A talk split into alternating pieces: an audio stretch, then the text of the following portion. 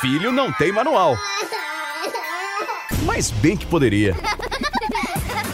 Manual do Filho, com o psicólogo Tiago Tamborini, especializado em comportamento de crianças e adolescentes. Olá, bem-vindos ao nosso Manual do Filho, esse podcast do conteúdo Jovem Pan que visa te ajudar, sim, pai, mãe, tio, educador, todo mundo pode ouvir junto, pode mandar também no grupo, né? Nos grupos de mães, nos grupos de pais, no grupo do prédio, para compartilhar mesmo conhecimento. Eu sou Paulinha Carvalho e, claro, que conto com a ajuda de universitários aqui, né? Vocês não estavam esperando que eu pudesse trazer aqui fórmulas ou ideias para a gente conseguir seguir o caminho da luz na educação dos nossos filhos, né? Tiago Tamborini está toda vez aqui comigo, não é isso, Tiago? É isso aí, muito bom, Paulinha. Obrigado, viu? Sempre gostoso estar junto. E hoje, já com um spoiler completo de tema e convidada, temos Isa Minatel com a gente aqui no Manual do Filho. Tudo bom, Isa? Tudo bom, Paulinha? Tudo bom, Tiago? Muito bom Oba. estar aqui, muito bom. bom. Obrigado por aceitar o convite, viu, Isa? Muito bom mesmo.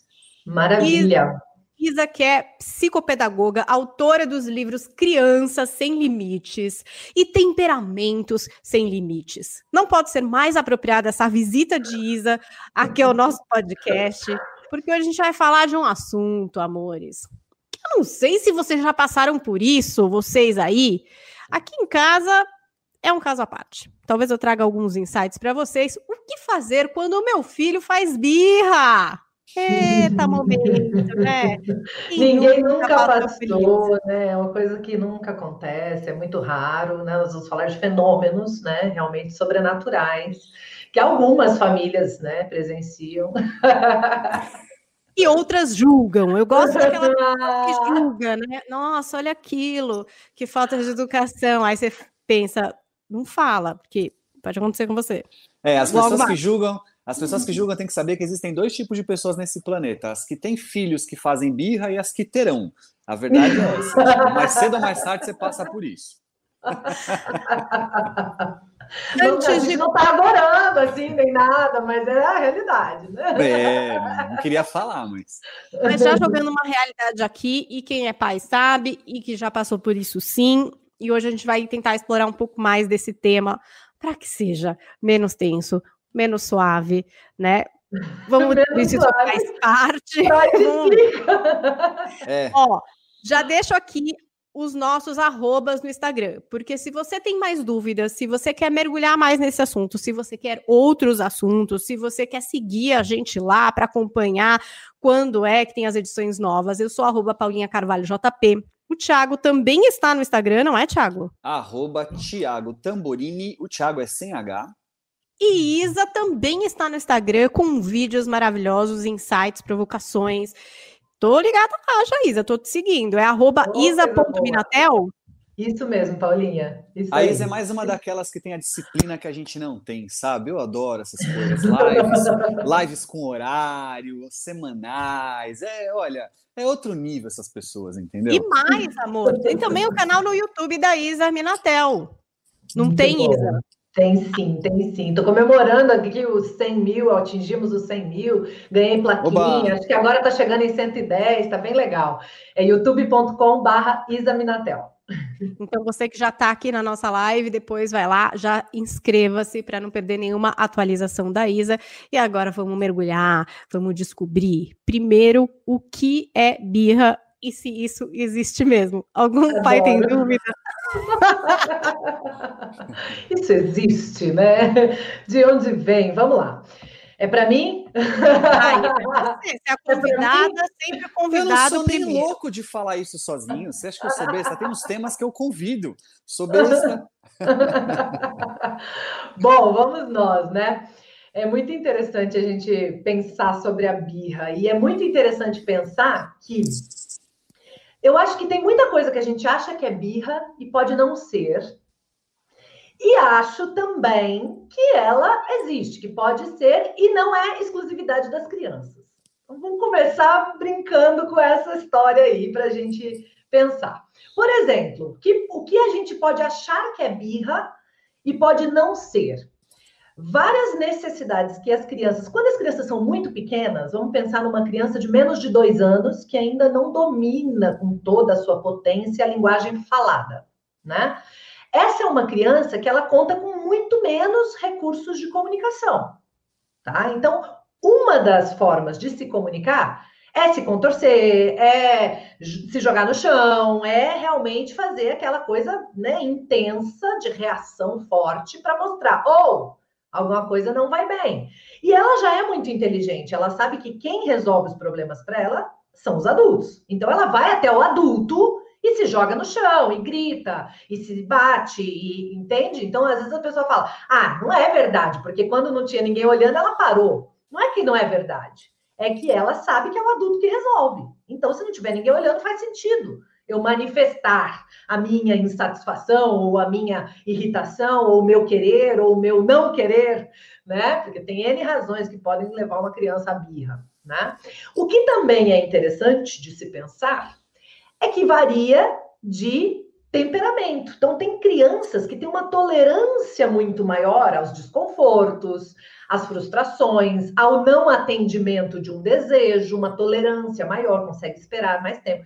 E tem crianças que não, que a tolerância é zero, elas não têm, elas querem agora, elas estão precisando muito, tudo é muito intenso né? Isso varia de criança para criança, né? Então tem várias coisas para a gente considerar. Eu acho que existe, mas eu acho que tem muita coisa que a gente acha que é birra, na verdade, é característica daquela criança, daquele temperamento, daquela faixa etária, de situações não atendidas, não resolvidas, ou até mesmo da forma como a gente se relaciona com ela. Eu acho, ouso aqui dizer, que assim, muito mais da metade das birras das crianças tem a ver com a nossa forma de se relacionar com a criança do que com a questão que a criança está trazendo propriamente dita. Acho que tem muita birra que a gente provoca sem querer, óbvio. A gente não faria isso em sã consciência.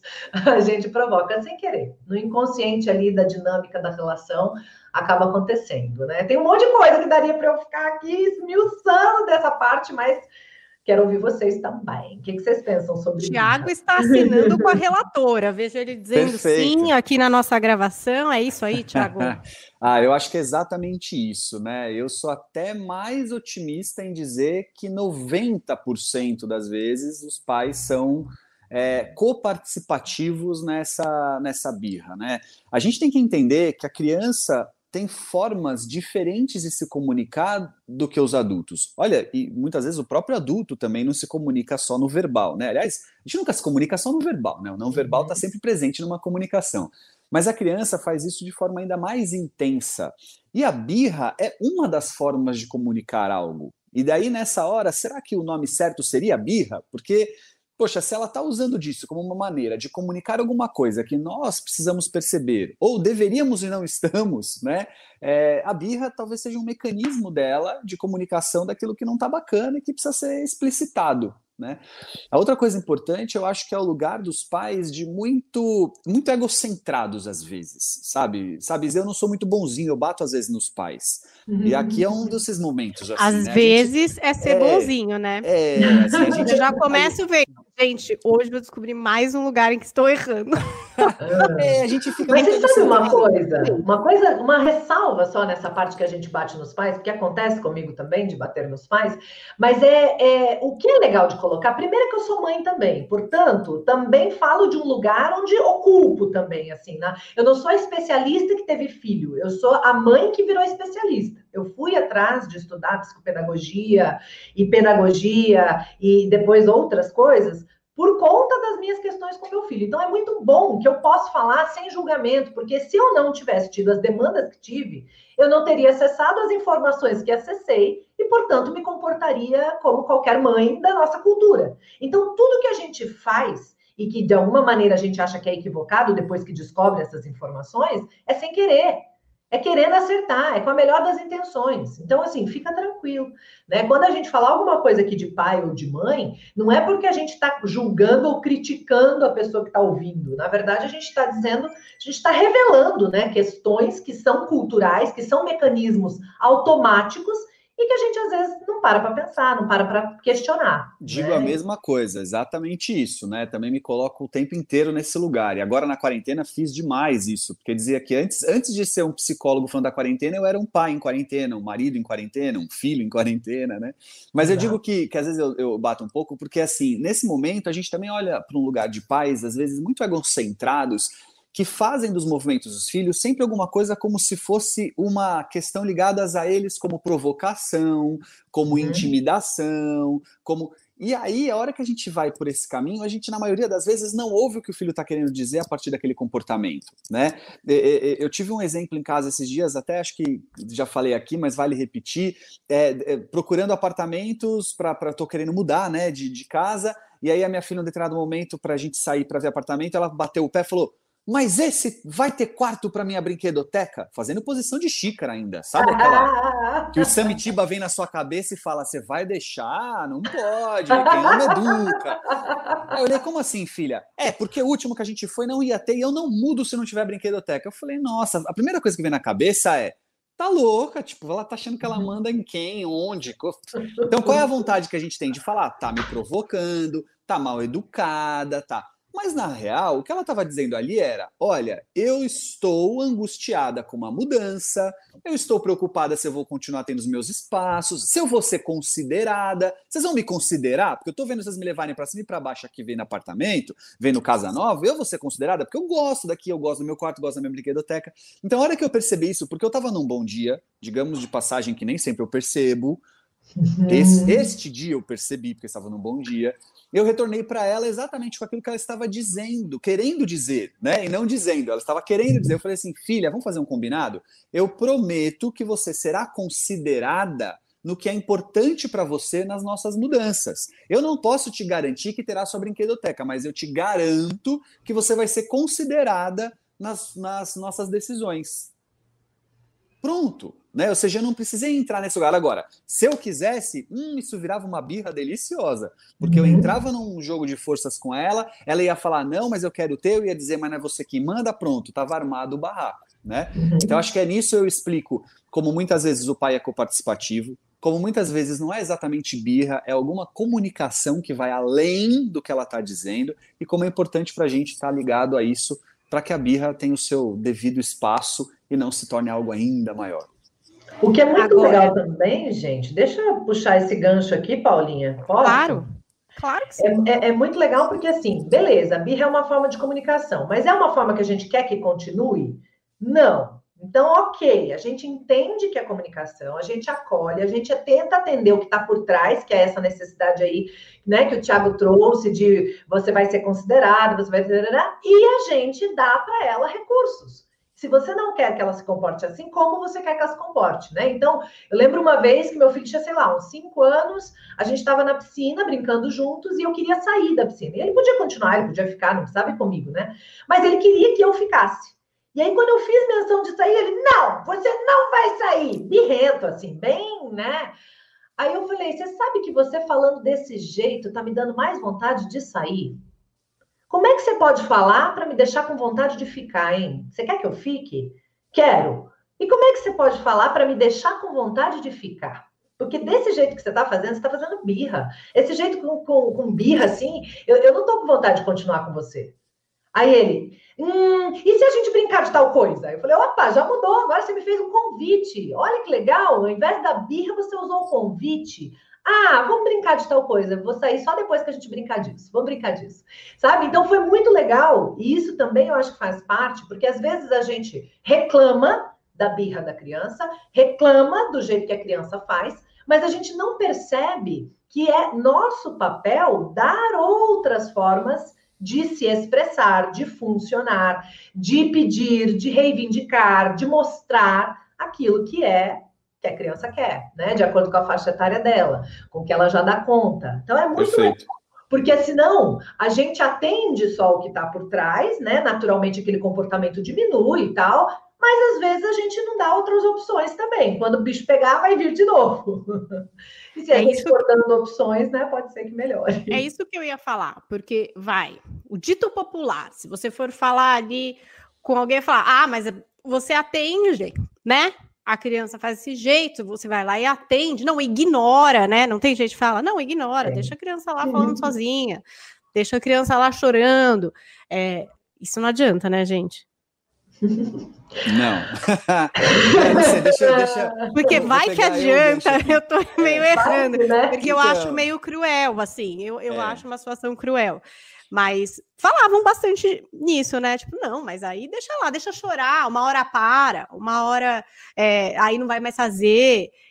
Enfim, não, né, gente? É, eu vejo da seguinte forma, eu queria ver a Isa, até para passar o gancho para ela. Assim, eu vejo da seguinte forma: é, muita calma nessa hora, porque a interpretação errada disso ela é muito perigosa, né? Deixa chorar, deixa rolar, não, deixa que uma hora passa, tal poxa, se você erra a mão nessa interpretação e não acolhe, você pode, na verdade, estar tá mais é criando sofrimento, criando distanciamento, piorando a situação do que trazendo soluções. A Isa acabou de falar de maneira brilhante o quanto que você pode aproveitar situações como essa para criar é, é, no seu filho é, potenciais, né, criar habilidades, competências que no futuro depois a gente vai tanto querer nele, né, resiliência, comunicação, é, capacidade de inteligência emocional, relacionamento interpessoal, você cria desde já.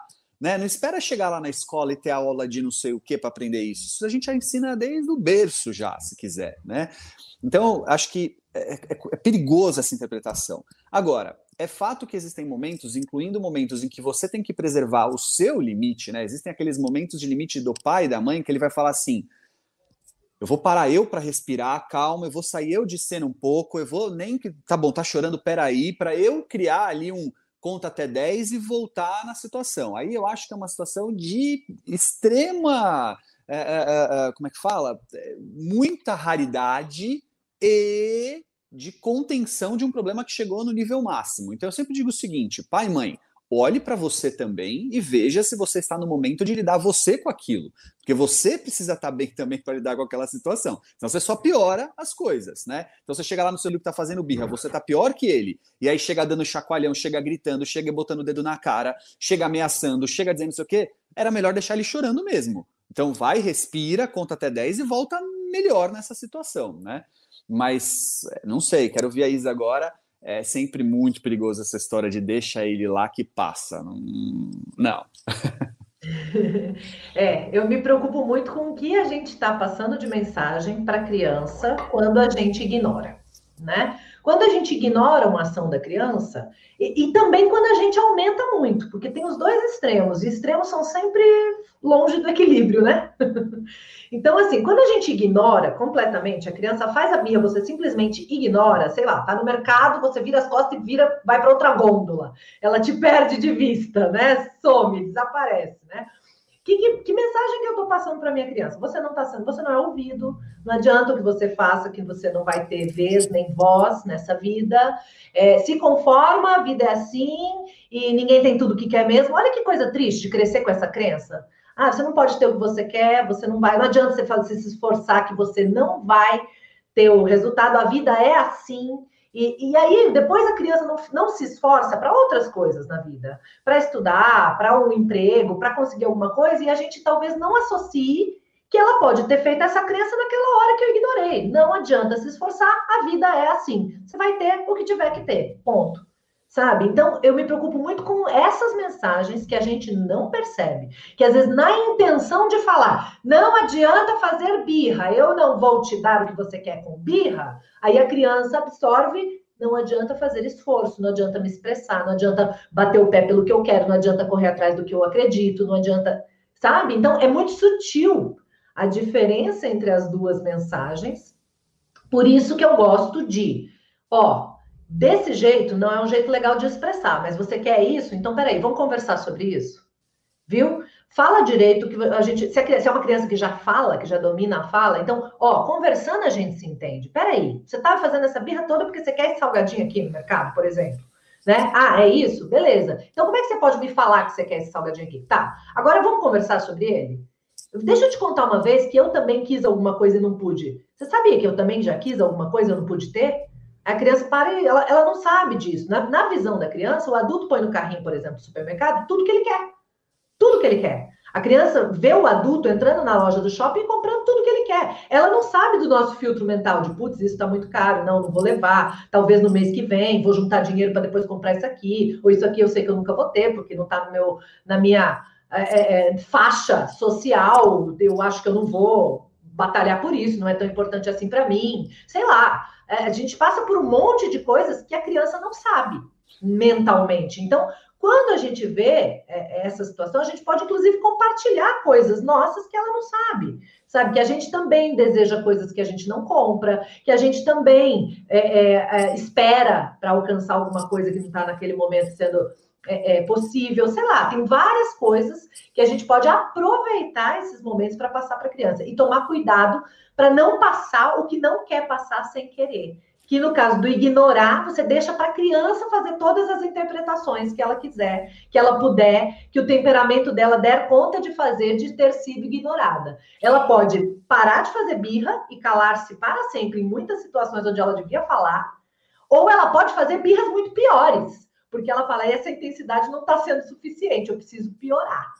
Então, se resolve ou não resolve, eu não sei, mas resolver que ponto de vista? De acabar com a birra e confortar a nossa vida? Pronto, resolvi a birra da minha criança? Ou resolver de trabalhar na criança o que a gente quer trabalhar? A melhor forma de trazer à tona para o outro o que está te incomodando, ou o seu querer.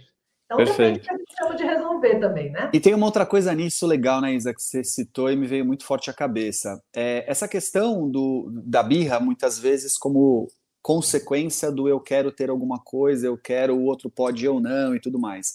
A gente está vivendo um momento importante de mídias que os pais precisam ficar muito atentos, porque não só o meu pai, a minha mãe pode entrar no supermercado, no, no, no shopping, comprar o que quer, como eu sou o tempo inteiro estimulado assistindo canais de crianças na internet, né, com canais infantis, com 10, 15 milhões de inscritos, com 300, 400 milhões de views, em que a brincadeira é comprar tudo que quer.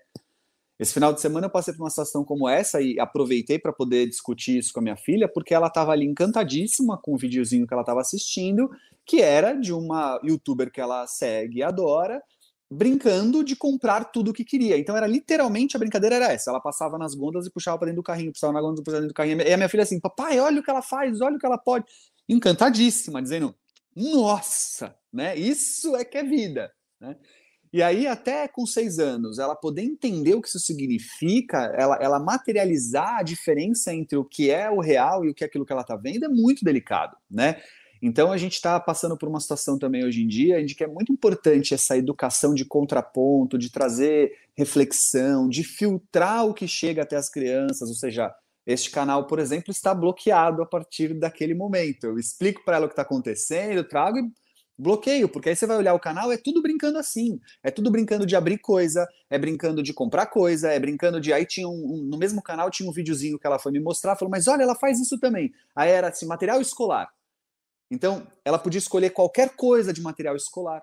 Então, como essa criança cresce? Com muito mais condição de fazer birra quando for comprar material escolar. Pensa, ela segue por sei lá quantas vezes na vida assistindo aquele videozinho ali, de ir para uma é, papelaria e comprar tudo o que quiser. Aí ela vai comigo e eu digo: olha, filha, você tem que escolher entre esse ou esse.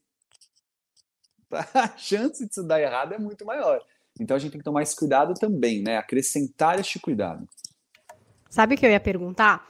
Tipo, eu entendo essa conversa. Eu, com os meus filhos, sempre fico conversando e às vezes o meu marido fala assim: eu acho que às vezes você conversa demais né? Existe uma hora que, tipo, gente, não tem conversa, porque tudo bem, você vai uma vez, a pessoa quer um salgadinho, aí você fala, puxa, que coisa, mas veja, o salgadinho não faz tão bem, agora não dá, teria que almoçar primeiro, quem sabe no fim de semana, enfim, todo o papo que você quer dar se você é uma pessoa que tem restrição em relação ao salgadinho. E aí você compra um mais saudável, sei lá, vai ser no fim de semana, faz um combinado mas isso vira um sempre, sabe? Assim, e aí toda vez que chega lá no mercado tem a situação de que vai pegar alguma coisa, se não é salgadinho, chocolate, se não é chocolate, e vai entrar de novo nessa conversa. Gente, tudo bem, é porque assim, a gente tem que ficar que nem escova o dente, escova o dente, escova o dente, escova o dente, sabe assim? tentando colocar aquilo que, tipo, não, não, não dá para comprar de tudo, não dá para comer de tudo, vamos sempre negociar aqui em relação a isso, ou tem coisa que assim, gente, não, sabe assim, não, não vai. É isso, você já sabe, é a 19 vez que eu tô nessa conversa do salgadinho faz mal, entendeu? Você já não entendeu o que faz, sabe? Você já não entendeu como é? E aí, gente? Agora representei os pais, hein? Porque uma não, birra, tudo eu... bem, mas e quando começa assim, naquele mesmo ponto? É aí você, aí você conversa, entendeu? Você vai, volta para a piscina. Aí você. E nada. Continua, continua você lidando com esse cabo, uma espécie de um cabo de guerra, parece, né? Não sei. O que você acha, Isa? Eu, eu tenho uma questão, mas eu queria te atravessar de novo. Fala aí. Não, a gente aqui está se atravessando só para o bem. eu, eu dou umas atravessadas às vezes também, vamos nós. Bom, eu acho, eu, eu me perguntaria, ouvindo você falar, Paulinha, eu me perguntaria se eu tivesse no, no lugar de mãe vivendo isso, por que essas situações têm se repetido? Peraí, deixa eu ver, que maneira que eu estou conduzindo que eu estou sempre entrando em confronto com a minha criança? Por que, que a minha criança está sempre querendo alguma coisa que não é para querer? O que, que ela está querendo com isso? Porque às vezes é um pedido deslocado. Às vezes ela está querendo ser ouvida, às vezes ela não está sendo ouvida nunca. E ela volta nas mesmas questões. É, então eu, eu tentaria entender o que está por trás dessa dinâmica. Porque essa dinâmica está se repetindo. Por que, que eu estou sustentando uma dinâmica com a minha criança de que eu estou voltando sempre nas mesmas questões? Então, assim, uma coisa que a gente precisa ter clareza é que educação é processo. Esse é um ponto muito importante, porque tem gente que acha que educação é apertar botão. E não é. Educação é processo. Apertar botão on, off, né? Rapidinho, liga, desliga, resolve. Pronto, desliguei. Este pedido nunca mais pedirá isso. Não é assim, né? Educação é processo. Precisa ter uma construção por trás do que está sendo feito ali, porque senão não é educação, é adestramento. Isso é uma coisa bem interessante também, sabe? Tem crianças que param de fazer birras não porque foram educadas, porque foram adestradas. Ela sabe, se ela fizer birra, ela apanha em casa. Ela sabe que se ela fizer birra, ela perde uma semana de celular. Então, ela não faz birra, não está educada, está bem adestrada, né? Adestrada, ela sabe que tem uma consequência muito grave, muito dolorosa, né? Ou uma perda, e que, portanto, não, ela não vai fazer aquilo. Não significa que ela está atendida, bem resolvida, que a autoestima dela está é, crescendo de maneira adequada, que ela está sabendo o que ela vai fazer depois na, na relação com o par que ela escolher para conviver, por exemplo. Ela não está aprendendo, talvez, nada disso, né? Mas ela não faz birra. Então, depende do que a gente quer resolver também, sabe? Quando a gente pensa nessas coisas.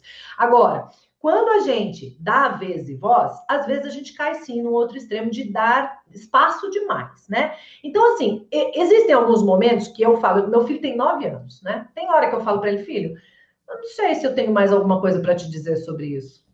Sabe assim, hum, eu já te falei tudo que eu penso sobre isso. Se você pensa diferente, a gente precisa conversar mais. Você precisa me dar argumentos novos, porque esses que você está colocando, a gente já conversou, sabe? Então, assim, isso não vai rolar sabe? Tem hora que eu falo, mas é raro. Sabe por que também que é raro? Porque antes de mandar uma dessa, eu tento olhar toda a situação pelo ponto de vista dele.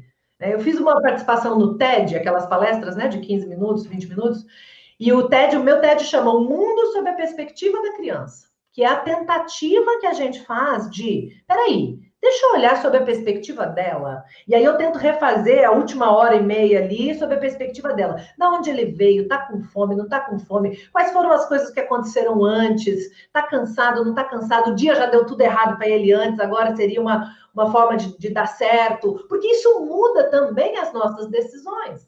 Às vezes você faz uma concessão, às vezes você abre um pouco a, a guarda de algumas coisas, quando você dá essa, essa baleada, sabe? Então, eu acho que é, é, são muitos fatores juntos. Outra coisa muito importante que eu queria trazer antes de passar essa bola é que eu, eu vou trazer um comentário de uma seguidora que eu acho fantástico. Ela disse assim: antes de ter o meu terceiro filho, eu achava que eu era boa mãe. Depois que eu tive meu terceiro filho, eu descobri que as duas primeiras é que eram boas filhas. Cada filho é um filho, né? Paulinha e Tiago. Porque, gente, tem criança que vai receber uma frustração e uma negativa com muita tranquilidade, ou às vezes vai ficar meio tristinho, mas não vai bater o pé. E é da natureza, do temperamento dela. E se você quer saber minha opinião, essa criança me preocupa. É uma criança que eu me preocuparia em ensinar a bater o pé de vez em quando, porque pode ser importante isso para a vida dela. E eu tenho outras crianças que vêm de outros temperamentos, de outras naturezas, né? E que ela jamais vai aceitar um não sem dar uma forçada, sem dar uma batida de pé, sem, sem um bom porquê, sem um porquê que faça sentido para ela. E essa criança, eu vou buscar ensinar que, cara, tem coisa que não adianta você discutir, meu amigo. Você vai sofrer mais se você discutir por isso, né? Ah, eu não gosto de dormir. Pô, que pena, tem que dormir todo dia Engraçado você usar esse exemplo do dormir, Isa, porque é, é muito aqui resistência tem... a dormir, por exemplo. Ah, que pena. Dormir é um negócio que você vai vai ter que ter que fazer todo dia. Se você aprender a gostar, vai ser mais, mais legal, né? Mais fácil. Ia falar então, que bora. engraçado esse Vou exemplo pegar. do dormir, porque coincidentemente eu tenho essa pessoa discutidora aqui. E um dos pontos que é recorrente, porque é diário, é a história de dormir, né? Uhum. Então, não gosto de dormir, Mas... enfim. E é, e é difícil mesmo, porque é isso, é meio todo dia. E, tipo, gente, dormir, né? Precisa dormir, não tem muito como negociar isso. Mas, Paulinha, você sabe que tem duas coisas legais aí que eu queria complementar do que a Isa falou, que é a seguinte: a primeira delas é abuse dos combinados, né? Anteci... E o que para mim é o combinado é antecipação do problema, né? Então, para mim, combinado é antecipação do problema, né? É... Então, eu estava falando aqui, Isa, voltou aí, tá ouvindo a gente? Voltei, tô, Boa, tô aqui, eu estava falando aqui. aqui, complementando um pouco o que você estava dizendo, né? Eu também gosto da ideia, eu gosto de duas ideias também para mim importantes, que é a seguinte: antecipe combinados, né? Ou melhor, abuse dos combinados que nada mais é do que antecipar o problema, muitas vezes, como pai que conhece já a dinâmica do filho. Né? Então, os combinados, para mim, ajudam muito a evitar que chegue na situação da birra e tudo mais. As crianças costumam responder bem a isso quando esse combinado leva elas em consideração. Porque também aquele combinado que você impõe para ela não é muito bem um combinado, né? O combinado envolve as duas partes. Mas é, então você falou do salgadinho, né? Se você tiver ali um lugar de combinado de quando ele pode, quando ele não pode, porque ele pode, porque ele não pode, quais as alternativas, você pode se antecipar ao problema e aí evitá-lo. Né? Isso pode ser para o dormir, pode ser para escovar o dente, para uma série de coisas. Mas aí vem a segunda coisa que para mim é importantíssima disso. Nós estamos numa geração de pais, e eu vou me incluir nela, que às vezes idealiza demais também a relação com os filhos, né? E aí é legal que a Isa falou: ah, eu descobri no terceiro filho que os dois primeiros eram que bons filhos, né? Por quê? Porque tem muito do que é da relação e a idealização dessa relação. Então você vai lá, segue a Isa, ouve o que ela fala, me segue, ouve o que eu falo, pega os nossos podcasts aqui, Paulinha, e ouve tudo que a gente fala, e tantos outros profissionais que, putz, o que não falta é uma lista de gente muito legal e bacana tal.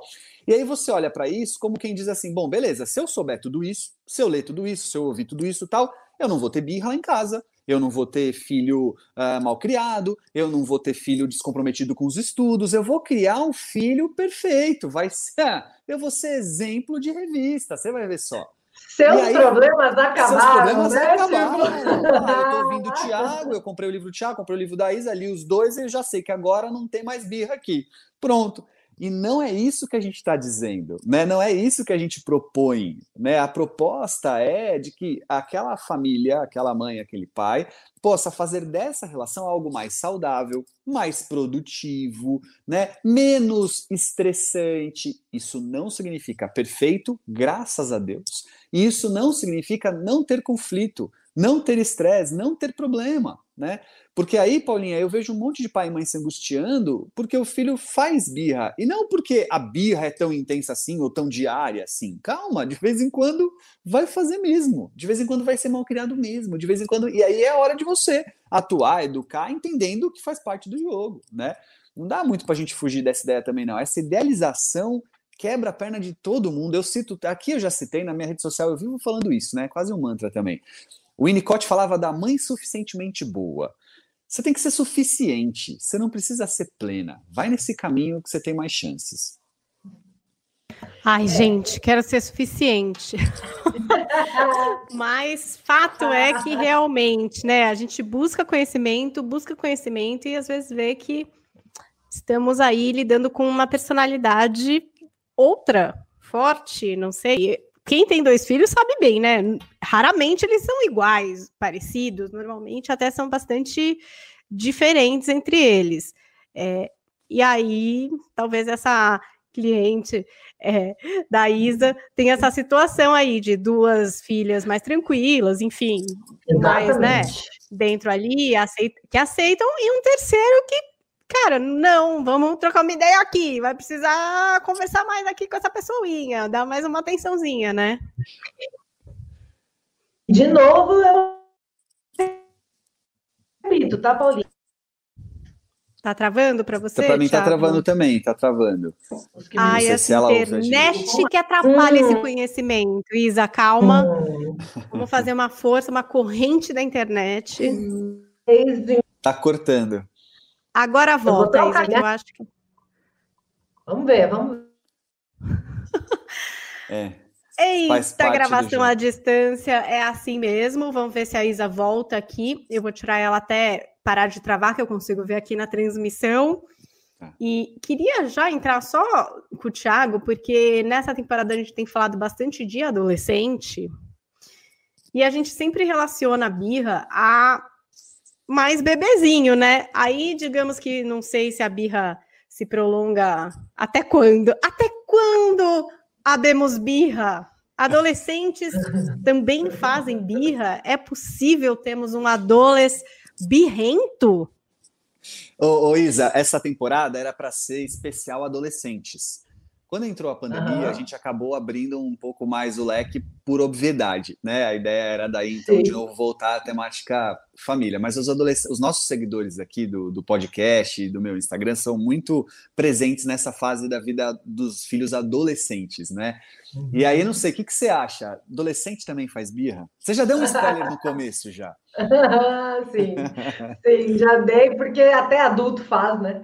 Até adulto faz. Pois então, é. assim, gente, quando, ó, presta atenção, quando uma mãe olha para uma criança e fala: se você não vier comer agora, você vai ficar sem o celular por uma semana. Isso é o quê? Isso não é birra. Eu vivo com umas birras, então, aqui, viu? Birra! Muito prazer! A birra do adulto é essa forma de funcionar. Quando a gente bate o pé, porque quer que a nossa vontade seja feita, porque a gente quer que a gente esteja certo, porque a gente quer mandar aqui, alguém quer que mostrar quem é que manda, né? Na força muito prazer, isso é a birra do adulto, isso é birra. Quando a mãe fica sem falar com o pai, se for mãe e pai, né? Se o casal for mãe e pai, e, e, fica uma semana sem falar com o pai porque o pai não fez o que ela queria, ou fez o que ela não queria, isso é o quê? Hello? Birra! Isa, não sei, Isa, não sei você aí, mas o que eu tenho de relato de adolescentes aqui que falam da briga com os pais e eu me, eu me preocupo pensando assim, mas ele tá falando da briga com os irmãos ou da briga com os pais? Porque se não nomear, você não sabe se tá falando que tá brigando com o amigo, tá brigando com o irmão São ou se tá brigando com o pai. Da mesma idade mental, emocionalmente Exatamente. falando. Né? Exatamente. Né? Até porque a maioria de nós adultos de hoje, que estamos criando, portanto, as crianças e os adolescentes, não teve a inteligência emocional como foco de, de, de educação poucas pessoas tiveram a chance de serem educados emocionalmente. Né? A gente era, aí a gente faz meme. A pedagogia era havaiana, era cinta, era lá em casa a gente conversa, e ha, ha, ha, ha, ha, a gente dá risada, super dá risada. Só que agora tá vivendo com os filhos e não pode mais bater. Né? Tem gente que ainda bate, tal, mas ó, não tem, tem a lei que não pode bater, não pode palmada, não vai, faz o quê? Então a gente está rindo da desgraça, porque a gente não sabe o que fazer. Essa que é a real. Porque a gente também não foi educado emocionalmente. Então, emocionalmente, muitos de nós estamos crianças ou adolescentes educando crianças e adolescentes, sabe? E aí sim tá feito, o circo tá armado. Né? Então, o convite que uma criança e um adolescente nos faz hoje é para que a gente amadureça, para que a gente saia do lugar de querer receber. A gente quer que eles entendam, a gente não quer entender. A gente quer que eles é, é, cresçam, né? a gente não quer crescer. A gente quer que eles façam o que é para fazer, gente, o certo. E a gente não procura saber o que é para fazer, o que é certo na hora de educar. A gente acha que a gente já sabe, que isso todo mundo tem filho, todo mundo educa, todo mundo faz, não precisa me preparar para isso, não preciso buscar informação para isso. Isso é a maioria, né? Quem está ouvindo aqui já não está nesse grupo porque já está buscando, já está aqui, né? É, e adolescente faz é, birra até por uma condição do momento em que ele está, né, Isa? A gente esquece muitas vezes as transformações.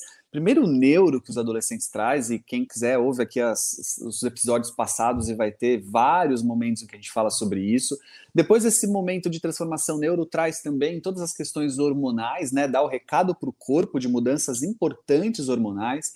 E aí, todas as questões psíquicas que ele também carrega diante desse momento. Então, é. a birra, muitas vezes, é um reflexo de uma desorganização interna que ele tem que passar mesmo, faz parte, é legal, né? Um tsunami aí que atropela, mas que constrói também, que reorganiza.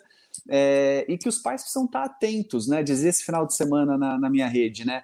Olha, a primeira maneira, porque é, é, é assim, tá no top 3 das perguntas que eu ouço sobre adolescente. Tiago, como eu faço para me aproximar do meu filho adolescente? Uhum. Como é que eu faço para me aproximar do meu filho adolescente? Eu digo, olha, primeiro passo é entender o que é um filho adolescente, o que uhum. significa ser adolescente. E nas, não, não vale usar você como referência só. Até pode, mas não pode só. Você uhum. também tem que atualizar para 2021, né? Tipo, vamos, vamos olhar a coisa no outro caminho aí. Século 21, ano 2020, mas, né? É, uhum. a gente tem que olhar é, para um viés também para se aproximar do filho, do que ele está passando, de quem ele é. Eu adoro dizer, né? Quem fala que o filho só tem que estudar, não lembra que já foi adolescente. Não é possível. Como assim só tem que estudar? Primeiro que já não é pouco. O só já não combinaria por aí, né? Mas como assim, né? Transformações do corpo, sexualidade, é, relacionamentos, vínculos com os pais. É, é, é, é olha, gente, resgata aí um pouco o que é ser adolescente, fica mais fácil se aproximar dele e entender as birras. Tem uma coisa legal também de dizer sobre a adolescência, que eu acho que você, a sua fala me dá o gancho, eu gosto muito de lembrar disso, que é o seguinte: o que, que acontece quando a pessoa entra na adolescência? Ela tem a necessidade de saber quem ela é, quem ela é, como indivíduo né? Separado então do pai e da mãe. Quando é criança, ele entende que ele está submetido ao pai e à mãe ali e tal. Com a adolescência, ele começa a dizer: tá, chega, eu preciso saber quem sou eu de verdade. E nesse processo de saber quem ele é sem os pais, é, a primeira é, a primeira fase é negar tudo que vem do pai e da mãe. Simplesmente por quê? Porque não veio dele. Se não veio de mim e eu preciso descobrir quem sou eu, eu não quero. Então a mãe falou, se é isso que ela quer, eu não quero isso. Eu quero o contrário porque eu não sou ela. Se é isso que o pai falou, eu não quero isso. Eu quero o contrário porque eu não sou ele.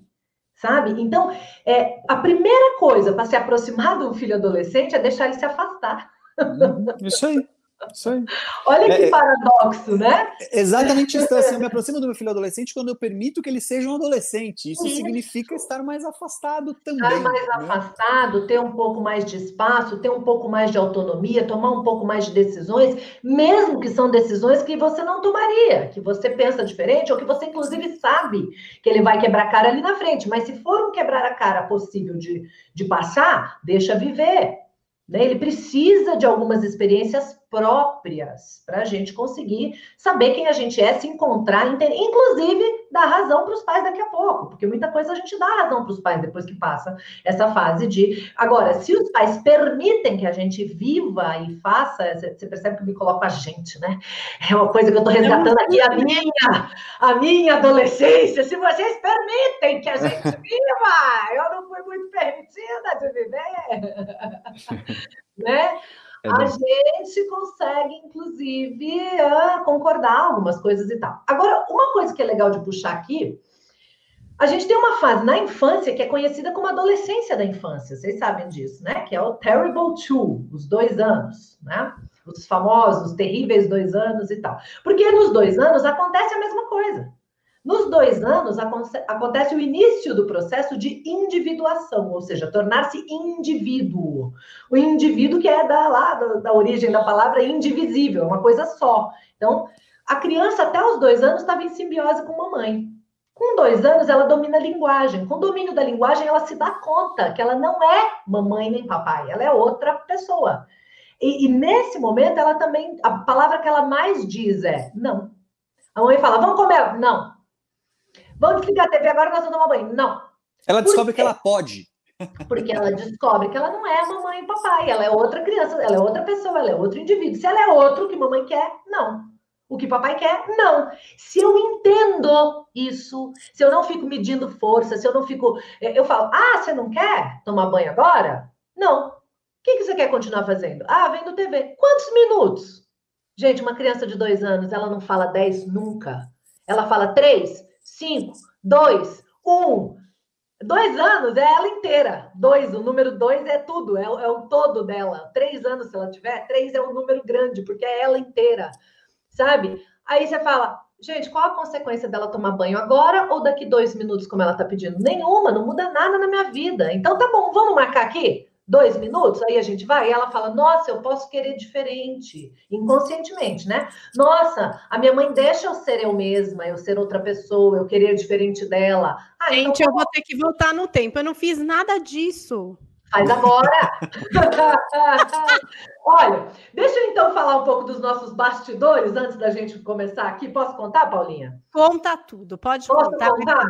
aqui. A Paulinha falou, né, de, de crianças já de nove anos que ainda fazem birra e que, né, puxa, como é que eu lido com isso e tal? Será que tá certo? Existe? Pode acontecer? Não pode acontecer? Talvez, pode ser que vou lançar uma hipótese que justamente essa necessidade de querer fazer valer a própria opinião, não tendo sido atendida aos dois, tenha mantido uma criança birrenta até os nove tentando se fazer ouvir, tentando fazer valer a própria opinião, tentando tomar conta da própria vida. As crianças têm uma necessidade, algumas mais do que outras, dependendo do temperamento, de tomar conta da própria vida. E Tive um insight aqui agora, hein, gente? Olha só. Tive um insight. Vamos ver, ainda bem que tem psicólogo, tem pedagogo, tá todo mundo aqui. Tá todo mundo aqui para presenciar, para me ajudar. Olha, eu vou querer saber a continuação desse negócio depois, viu? gente... Temos uma criança de dois anos que estaria o quê? Vivendo Terrible 2, que com dois anos ganhou um irmão. Uhum. Que é muito Agora, esse ingredientezinho pode ter piorado a situação, hein, gente? Agora pensando bem, bem na hora que ele ia ser ele mesmo, vem um bebezinho e ele talvez pense: será que é legal eu me desligar da minha mãe agora que chegou essa concorrência? Pode ter tido aí um errinho na Matrix desse, desse meu calendário de felicidade, gente. Pode, oh, eu acho que sim, eu sei, Isaac. Vê o que, você acha, mas é claro que pode. Nunca, nunca, nunca não haverá influências, interferências. É, é parte do jogo. Pensa, um nasceu sem irmão, o outro nasceu já tinha irmão. Um nasceu com uma mãe que nunca tinha sido mãe, o outro nasceu com a mãe que já era mãe. Um nasceu numa casa com duas pessoas, o outro com três. Ou seja, é, são dinâmicas diferentes, momentos diferentes, interferências diferentes, né? Isso é, isso é fato. Mas sabe, eh, Paulinha, a gente tem que tomar um cuidado danado, porque esse resgate do que lá atrás pode ter feito a diferença ele serve no máximo para que a gente possa entender melhor o que está acontecendo hoje e poder ressignificar tudo isso a partir de agora. Né, é, tipo, exatamente. Não precisa da máquina do tempo, a gente pode retomar isso, de agora. Isso, isso, isso. Então, se tem uma família ouvindo a gente agora que está passando por isso, legal, ela tem chance desde já perceber, prestar atenção e tal. Agora, também se tem uma família que, assim como você, já tem os irmãos mais crescidos, um adolescente, outro tal, e com diferença de dois anos, não sei o que, calma. A ideia não é estar tá tudo perdido e, meu Deus, eu não percebi isso, eu não dei a chance chance dele passar pelo terrible two dele. Não, calma, né? Mas a verdade é, quando a Isa fala dessa questão dos dois anos serem um momento de identificação com eu como um sujeito diferente do outro da mãe, né? Que aí é muito do que o Winnicott fala quando ele fala do, da mãe terrivelmente, da mãe sem, é, é, é fala gente, é isso ele está dizendo da relação mãe-bebê. A gente é que faz uma licença poética aí de trazer para outras épocas. Porque nessa relação mãe-bebê, quando você é suficiente, significa que você não é plena, você terá momentos de frustração daquele bebê. Você frustrará desejos e intenções. Ao frustrar, você cria naquele bebê os primeiros passos de percepção de que ele e a mãe são dois distintos. Por quê? Porque se ela não é uma extensão do desejo dele, opa, talvez então ela não seja eu, certo? E ali por volta dos dois anos, psicicamente falando, inclusive, é um, um desabrochar dessa condição toda. E olha que importante, portanto, a mãe ter frustrado o filho. Naquele momento, gente, quando eu falo frustrar, não é deixar seu filho chorando a noite inteira no berço porque ele não quer dormir ou porque é hora de desmamar. Não, calma. É assim, é aquele momento em que você fala, putz, eu vou ter que terminar isso que eu tô fazendo, ou eu vou ter que terminar meu banho para ir lá tal. Já é o suficiente de mostrar para o filho que ele não é atendido o tempo inteiro de imediato. E na relação isso vai acontecer várias vezes. Aí nos dois anos, ele fala, beleza, minha vez. Então, ah, eu também posso falar não eu também posso não, não corresponder. Hum, mamãe, você nem sempre veio no berço me dar uma má. Então agora, claro que ele não vai pensar assim, né, gente? Estou falando no sentido figurado da coisa, né? Mas é a hora que ele pode dizer, eu não quero, agora eu que não quero mamar. Você, quando eu queria mamar, você não me deu, agora sou eu que não quero mamar, porque eu também posso, porque eu também sou outro, porque e olha que bonito isso, se a gente entender. Então, dá trabalho? Uhum. Dá, dá. Só quem tem um filho de dois, três anos em casa sabe. Até porque coincide com o fato de ter acabado de começar a andar, está começando a falar, então fica começa os argumentos e, né, e tudo mais. Então, dá muito trabalho, claro. Mas, se você olhar pelo lado da construção, pelo lado da beleza que isso significa, claro, eu sou psicólogo infantil, fica mais fácil falar da beleza que eu estou puxando a sardinha para o meu lado, né? Eu gosto. Mas você, como pai, como mãe, também pode, né? É, é muito bonito essa fase, né? É a fase que lá na frente, como adulto, vai construir ele também como um sujeito que sabe o limite entre ele e o outro, que sabe também até onde as coisas se estabelecem, que constrói as relações e não impõe as relações. É muito bonito, né? Mas dá trabalho, gente. Ter filho nunca foi fácil. Ninguém nunca disse que era fácil. É muito Ninguém bom. nunca disse, mas nunca disse é que era fácil. Aliás, na vida as coisas boas geralmente não são fáceis. Né? É Vamos combinar? Eu falo que o que tem vida dá trabalho. Né? As coisas fáceis não são as que não têm vida. Um Perfeito. pelúcia é maravilhoso, não dá Perfeito. trabalho e tal, mas também não dá carinho, não troca, não tem, né? Então, se não é de pelúcia, dá trabalho, é vivo, é dinâmico. Agora, Paulinha, eu acho que o seu insight foi perfeito, maravilhoso. Sim, na hora que ele estava saindo ali para a vida, chega um irmão e isso muda tudo. Eu só não concordo que isso seja um erro não, eu não é, né? Porque também já foi. A vida faz as coisas como elas devem ser. E eu acho que descobrir isso agora permite a você um momento muito lindo com seu filho, que é chegar para ele e falar: Cara, você não sabe o que a mãe descobriu hoje. Vem cá, quero te contar uma coisa. E sabe o que a mãe quer fazer diante disso que a mãe descobriu? Aí você conta para ele do jeito que você quiser contar, né? A mãe quer te pedir perdão. Dá um abraço aqui, me perdoa, mãe não sabia, meu filho, que estava rolando isso tudo. Olha, e talvez você quisesse expressar mais a sua opinião, seu ouvido e tal. Vamos fazer um combinado. A partir de agora, eu quero te ouvir mais, eu quero ouvir mais tua opinião. O que for possível concordar e, e fazer, a gente vai fazer. E quando eu estiver esquecendo, sempre lembra dessa nossa conversa. Ô, mãe, lembra que a gente conversou? É mesmo, deixa eu pensar aqui se isso é não mesmo. Ou se eu posso voltar atrás com esse não aqui. Deixa eu ver se dá para aliviar isso aqui, sabe? Vamos junto, vamos construindo isso junto. Você me ajuda que eu te ajudo. Porque Deus é tão perfeito que ele fez a gente com um negócio chamado plasticidade cerebral, que é essa capacidade de fazer resgate daquilo que a gente não teve, daquilo que a gente não viveu, daquilo que a gente não sabia. E a gente sabe agora, então a gente resgata agora, a gente vai e, e vive agora, sabe? E, e, e, é muito lindo o que isso pode trazer. É muito bonito a transformação que isso pode trazer para uma relação mãe e filho, sabe? Então, se tiver, se fizer sentido. Eu vou ter essa você... conversa hoje, gente. Daí vocês me procuram no Instagram que eu conto para vocês como é que foi. Marca Porque eu. ó, ó, eu, eu um caminho aí para abrir uma conversa com este rapaz. Olha, eu espero que vocês tenham também encontrado algum caminho é, a gente podia ficar aqui a tarde inteira conversando, é uma delícia quando tem convidado. Volta, Isa! Volta, ah, Isa! Isa vai ter que voltar para uma conexão. A gente sempre chama, a gente não consegue esgotar as possibilidades. Mas por eu hoje. Fica... Eu estou indo embora um monte de coisa que eu pensei, eu não falei isso ainda, não falei aquilo, não falei aquilo. Vamos Ai, meu Deus! para muito mais. Hoje a gente ficou aqui falando sobre birra. Alguma coisa que eu imagino que vocês pais conheçam e queiram se aprofundar. Não se esqueçam de compartilhar o nosso podcast. Nos sigam nas redes sociais, se vocês quiserem falar mais sobre esse tema, sugerir outros, conhecer o trabalho da Isa Minatel do Thiago Tamborini. Eu espero que vocês já sigam ele, é minha obrigação, entendeu? E eu também tô lá para representar vocês através de perguntas que vocês podem trazer para cá. Eu juro que eu não vou revelar o nome de ninguém, eu boto tudo na minha conta mesmo e a gente vai atrás aí para tentar chegar num lugar. É, mais tranquilo, né? Porque eu acho que educar tem muito a ver com essa tranquilidade, né? Que nem vocês disseram, a gente busca entender mais, não é fácil aplicar sempre, mas quando a gente conhece mais, traz mais tranquilidade para que de fato a gente consiga, enfim, chegar em lugares mais gostosos, mais confortáveis nessa caminhada que é educar essas crianças maravilhosas. E Paulinha, Diga. Diz, diz, diz, tá rolando aí um negócio que diz que quem compartilha no grupo de mães o nosso podcast também tem mais sucesso nas ações que vão executar no que aprenderam. É impressionante. Se você ouve o que a gente fala e divulga no grupo de mães, aquilo que você vai fazer funciona melhor. Então, Paulinha, Deus se você divulgar no seu grupo de... né? É, se você divulgar no grupo de mães, Paulinha, vai ficar mais fácil o perdão que você vai pedir pro seu filho. Olha, não sei, me disseram, me disseram.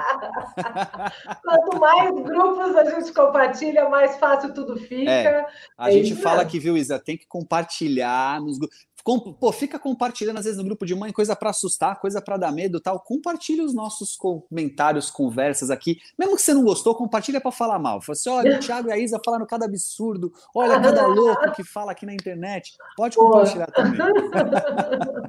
E lembrando que a Isa tem dois livros lançados, então também, se você quiser procurar para ter em casa, para consultar Crianças Sem Limites e Temperamentos Sem Limites, e tem o canal no YouTube também, né, Isa? Sim, youtube.com barra Isa Minatel. A gente tem curso online também. Ano que vem a gente abre tudo de novo. Aqui é manual do filho, lá é manual da mãe. Olha que legal. manual da mãe sem limites. Uhum. Que legal, que legal. Tudo e que é manual, eu então, ajuda muito, né? Eu, eu brinquei né, com essa história, de que filho não vem com manual, vamos criar o manual da mãe aí para ajudar. Eu acho que vocês brincaram da mesma forma, vamos criar o manual do filho, né? Muito Mas legal. sabe o que, que eu falo, Isa? Não sabe por que, que não vem com manual? Porque se ah. tivesse, ninguém ia ler mesmo, porque ninguém lê manual. Então, Deus falou assim: eu não vou gastar meu tempo com eu isso. Vou até economizar, né? Muito Gente, bom. muito bom. E assim eu me despeço de vocês em mais essa edição do Manual do Filho. Semana que vem tem mais. Se você quer participar com perguntas ou assistir a nossa live, as gravações são sempre segunda-feira, 11h45, em youtube.com/barra as dicas de vida. Mas calma, se você está ouvindo o podcast, ele também é atualizado semanalmente em todas as plataformas, como for mais fácil para você, Deezer, Spotify tá em todos os lugares para vocês conferirem. Tiago, muito obrigada, Isa. Adorei. Tem uma conversa para botar em dia aqui em casa essa semana. E até a oh, próxima, gente. Boa. Valeu. coisa boa, valeu. Até a até próxima. Mais. Obrigada.